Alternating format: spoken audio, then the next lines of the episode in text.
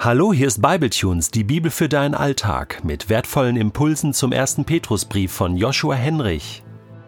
Für den heutigen Podcast lese ich aus dem ersten Petrusbrief, Kapitel 2, die Verse 18 bis 25 nach der neuen Genfer Übersetzung. Ihr Sklaven, ordnet euch euren Herren unter und erweist ihnen uneingeschränkten Respekt.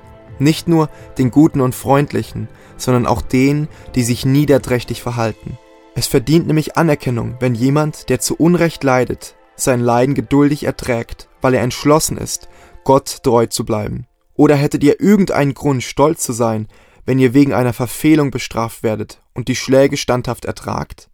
Aber wenn ihr leiden müsst, obwohl ihr Gutes tut und dann standhaft bleibt, das findet Gottes Anerkennung, denn dazu hat er euch berufen.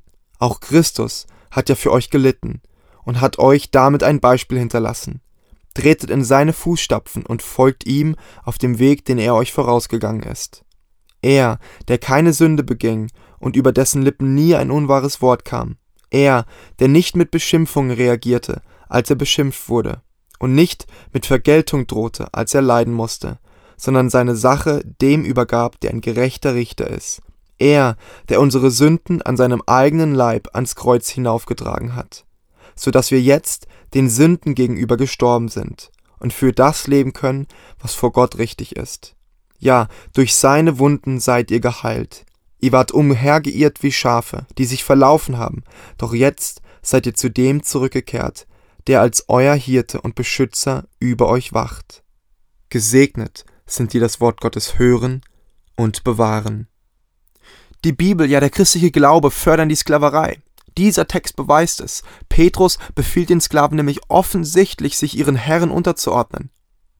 Ganz so einfach kann man den Bibeltext nicht damit abstempeln. Man würde ihn tatsächlich völlig missverstehen, denn Petrus fordert die Herren nicht dazu auf, ihre Sklaven als Sklaven zu behandeln. Das wäre dann tatsächlich die politische Ebene. Er sagt eben nicht, so soll das System sein. Nein, stattdessen spricht Petrus in die alltägliche, schwierige und ungerechte Situation derer hinein, die Sklaven sind. Und insofern sind die Worte von Petrus seelsorgerlich zu verstehen, aber auch als praktischer Hinweis dazu, wie man sich letztendlich verhalten sollte.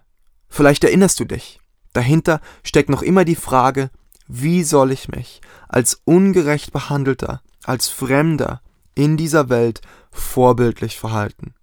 Denn meine neue Identität als Gläubiger, so schön sie auch ist, setzt mich dieser Spannung aus. Im heutigen Text ist die Frage an Petrus besonders gut nachvollziehbar. Wie vereint man als Gläubiger seine neue Identität als königlicher Priester mit dem Sklavensein?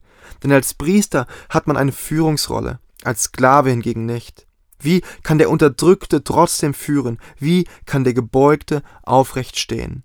Kennst du auch diese riesige Spannung zwischen den zwei Realitäten. Auf der einen Seite die Realität deines neuen Lebens in Jesus und auf der anderen Seite die Realität in dieser Welt, in deiner Familiensituation, auf dem Arbeitsplatz, gefangen in den alten Strukturen. Die christliche Antwort für die Sklaven ist zwar einfach, aber unendlich schwer. Sie lautet so Führe, indem du dienst. Seid dienende Könige, leitet, indem ihr euch unterordnet. Für uns ist es genau das Gleiche. Lebe und bewege dich in deinen alten Strukturen, aber mit einem neuen Herzen. Verändere nicht aggressiv die alten Strukturen, nein, lebe darin und darunter in deiner neuen Identität. Bekämpfe nicht die Dunkelheit, zünde ein Licht an. In diesem Sinne ist auch Vers 20 zu verstehen. Aber wenn ihr leiden müsst, obwohl ihr Gutes tut, findet ihr Gottes Anerkennung. Dazu hat er euch berufen. Also, nicht zum Leid, nicht für die Dunkelheit bist du berufen, sondern dafür Gutes zu tun, zu leuchten, obwohl du Leid erfährst. Und reichst du uns den schweren Kelch, den bittern, des Leids gefüllt bis an den höchsten Rand, so nehmen wir ihn, dankbar ohne Zittern, aus deiner guten und geliebten Hand. Diese Radikalität von Bonhoeffer fußt auf der Radikalität von, von Petrus. Und ja, sie ist fast schon empörend. ja unrealistisch. Ist das nicht zu viel verlangt? Ein paar Gedanken dazu. Ich denke, Petrus wendet an, was er wohl Jesus in der Bergpredigt hat grundsätzlich sagen hören, nämlich halte die andere Wange hin. Bei aller Empörung darüber, das ist keine Resignation, das ist kein passives Hinnehmen, es ist ein aktives Empfangen. Und das ist eine Revolution. Aber eine friedliche, eine, die die Welt auf den Kopf stellt. Denn wer Unterdrückung aktiv empfängt, der wird von der Welt nicht mehr verstanden. Sie werden sich wundern und werden sich fragen und werden womöglich dich fragen, warum du dich so verhältst, warum du trotzdem gehorchst, warum du diese Extrameile gegangen bist.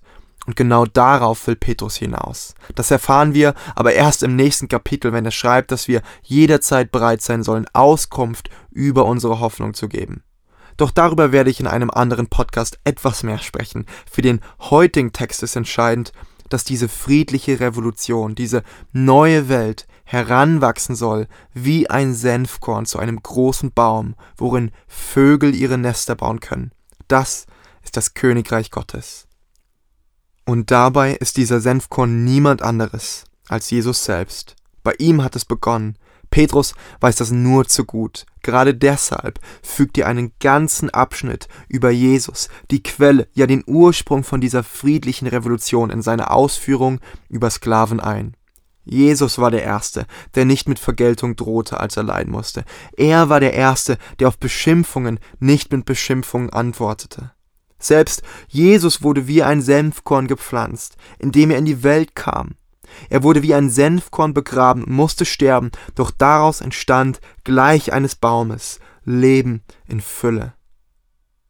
Und trägst du diesen Senfkorn in deinem Herzen? Durfte Gott bereits in dem Garten deines Herzens die Erde lockern, Altes ausreißen und Neues einpflanzen? Und wenn ja, gibst du diesem Senfkorn Raum, um zu wachsen, sich auszubreiten, deine Welt auf den Kopf zu stellen? Weißt du, sich über das aktive Empfangen des Übels zu empören, das ist ganz nachvollziehbar. Dem wird aber mit dem Leben und Sterben von Jesus die Kraft genommen. Wir können lieben, weil Jesus zuerst geliebt hat. Wir können dienen, weil Jesus zuerst gedient hat. Wir können uns unterordnen, weil Jesus sich zuerst untergeordnet hat. Und wir können erleiden, weil Jesus zuerst erlitten hat. Warum schlägt Petrus diesen Weg so konsequent ein? Warum spricht er auch hier wieder nicht über mögliche Ausnahmen, die es ja durchaus gibt? Ich vermute, im Kontext von der Gemeinde in Kleinasien haben die Empfänger keine unwahrscheinlichen Kompromisslösungen gebraucht, denn Sklave war damals Sklave. So gab es womöglich nur zwei Optionen, Aufstand oder hinnehmen. Petrus, vielleicht voller Mitleid, sagt dann hinnehmen und verweist auf Jesus. Ich möchte dich heute herausfordern und gegen Ende den Blick auf eine etwas sensiblere Thematik lenken. Du bist wohl nicht in dem Dilemma, ein Sklave im damaligen Verständnis zu sein. Aber dennoch betrifft die Grundlinie, die Petrus hier zieht, dich und mich ganz persönlich. Schaut man sich Statistiken an, hört Personen zu und blickt sich in der Kirchenwelt um, braucht es nicht lange, um zu erkennen, wie viele verletzt ihre Heimatkirche verlassen haben, um sich eine neue zu suchen. Manche sogar mehrere Male. Teilweise sind die Gründe sicher berechtigt, häufig aber auch nicht. Weißt du, auch Kirche kann der Ort sein, wo du für eine Zeit lang Leid erfährst oder Mangel oder Ungerechtigkeit. Vielleicht alles zugleich, ich wünschte, es wäre anders. Doch wenn wir Petrus beim Wort nehmen, sind wir, du und ich, dazu berufen, im Leid Gutes zu tun, im Leid mit Jesus verweilen zu können. Die Kirche die Kirche ist ein Lernfeld dafür. Ehre sie. Und ja, ich denke, Petrus würde auch in diesem Kontext sagen, ordne dich hier unter, werde Teil und bleibe Teil. Philippa 2, einer der schönsten Texte im ganzen Neuen Testament, legt uns genau das ans Herz. Paulus ruft der Gemeinde zu, dass sie doch zusammenhalte, man einander ertragen möge, wie es schon Jesus gemacht hat. Es folgt dann eine bewegende Passage über die Gehorsamkeit von Jesus, als er hier auf der Erde war.